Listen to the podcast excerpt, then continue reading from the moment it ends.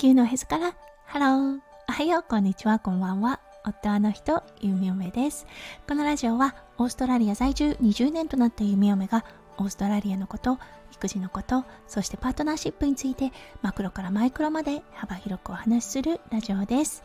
今日もこのラジオに遊びに来てくださってありがとうございます。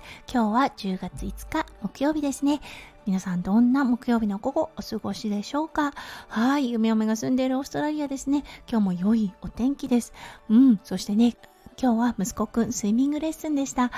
いつもの先生がお休みをしていて、はい、あの、代わりの先生だったんですが、かなり癖の強い先生で、うん、あの、息子くんもちょっとどうだったかなっていうような感じなんですが、厳しめの先生だったので、はい、その後ね、プールで遊んでいた時、いつもはしないようなね、こう、頭まで潜ってみたりとか大きなジャンプをしてみたりというようなね挑戦してみるというねあの姿勢が見られました、うん、なのでね厳しめの先生につくのはかえって悪くないのかななんて思ってしまった弓嫁となりました。はいそれでは最初のコーナーネイティブってどう話す？今日の Aussie English。今日のワードは chop chop です。はいこれだったんですがうんおなじみの hurry up 聞いたことあると思います。はい。あの、急いでっていう意味なんですが、この hurry up って結構強い言葉なんですね。うん。あの、完全な命令形ですし、言葉自体もすごくきつい印象を受けます。そうなのでねあの急いでっていう言葉を伝えたい時どんな言葉をね使うかなって考えた時に思い浮かんだのがこのチョップチョップです。はいこれだったんですがものすごくカジュアルです。はいそしてそこまできつくないです。チョップチョップレッツゴーみたいな感じで言うとうん急いでね行かなきゃいけないからみたいな感じになります。うん息子くんはまだこのチョップチョップ意味分かってないと思うんですがはいもう少しね英語が進んできたらこれも使うようになるんだろうなと思いますなかなか急いでもらうっていうこと難しいと思うんですがこのチョップチョップを使えばねきつい感じがなくはいあの急いでることを相手に伝えることができると思います。はいそれでは今日のメインテーマに移りましょう。はい今日のメインテーマは夫庄司の新たな挑戦。第5弾。思考の癖を変えるには。についてお話ししたいと思います。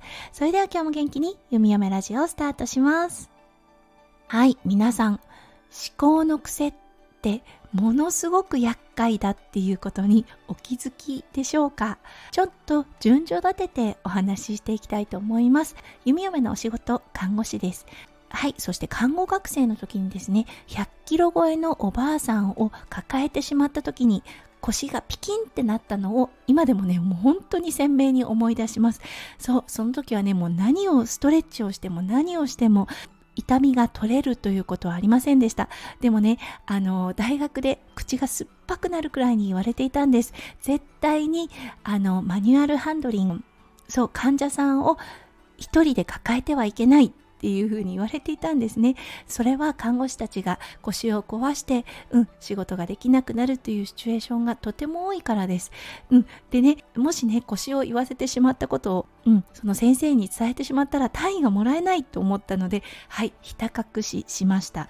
うん、でもね、一度壊れてしまった腰、はい、そこからね、ことあるごとに痛みがぶり返すというような状態になっていました。はい。そしてね夫翔ちゃんに出会い夫翔ちゃんが自身のね腰痛を治すために生み出したのが生じ式テクニック。はい。そして弓嫁もねその恩恵を受けてそうマッサージを受けたりストレッチをしてうん。あの結構長い時間かかったのですがはい。痛みというものから解放されました。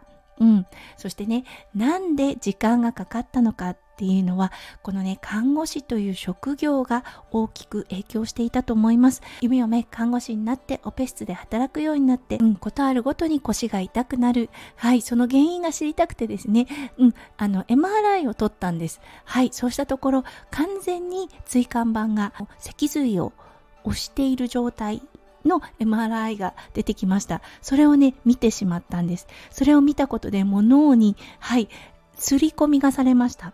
うん、痛くて当たり前というようなね。痛くて当たり前。仕方がない、うん、もしくはね生まれつきだからとか、うん、もう治らない。これがねすごくその回復を邪魔していたんです。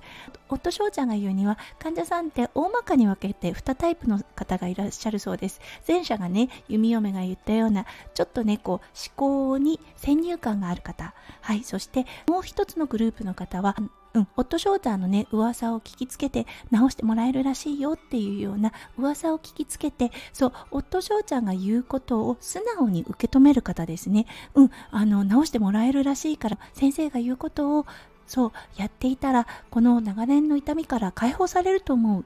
っていうねこう強い思いがある方素直に聞き入れる方ですね。そうその方たちはやはりね治るのが早いです。そして弓嫁はやはりこうビジュアル化してしまったというようなそして刷り込みがされたというようなことでものすごくそう回復までに時間がかかったんですね。うん。そう一重にね痛みがないことに気がつくのが遅いというようなシチュエーションになるんです。その上ちょっと痛みがあったらあやっぱり痛いわっていうふうに思ってしまう。これねあの何も弓嫁だけではないと思います。結構なね方たちがそれああるかもって思ったと思うんですね。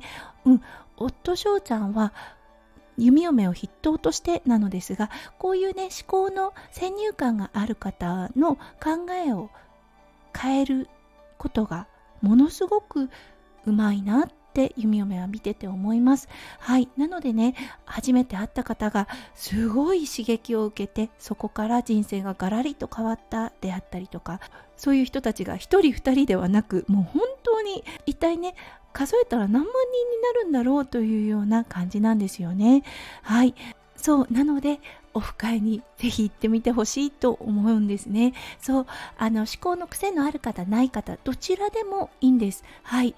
あの、どちらにもスパーク、はい、どちらにも大きな変化が生まれると思います。そうそれはねやはりオンライン上よりは会うことで伝わる熱があります。はいなのでねありがたいことにクラウドファンディング目標金額を達成することができました。はいということでここからはねもう本当にチケット販売の方ですねに夫翔ちゃんもうん、そしてね、ボランティアチームの方たちも力を入れてるような感じです。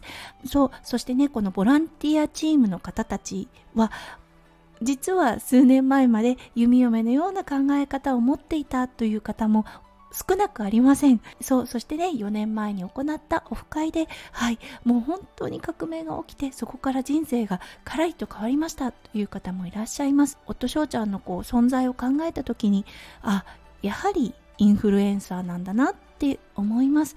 なのでね、本当慢性的な痛みを抱えている方、そしてね、諦めてしまっている方、もしかするとですねそこに光が差し込むかもしれません。はい。なので11月12日東京において夫翔ちゃんのオフ会が行われます。はい。150人の席を設けています。本当にありがたいことなんですがこちらのチケットも順調に売れているそうです。本当必要な人に届いてほしいというね思いからはい。弓嫁はこのね夫翔ちゃんの応援も兼ねてスタイフでお話をさせていただいています。弓嫁がね、変わりました。私自身が大きく大きく変わったので、はい、ぜひ、あの、声がね、届くといいなと思っています。はい、ということで今日はね、夫翔ちゃんの応援第5弾ということでお話をさせていただきました。今日も最後まで聞いてくださって本当にありがとうございました。皆さんの一日がキラキラがいっぱいいっぱい詰まった素敵な素敵なものでありますよう、弓嫁心からお祈りいたしております。それではまた明日の配信でお会いしましょう。地球のへそからハロー、ゆみおめラジオ、ゆみおめでした。じゃあね、バイバーイ。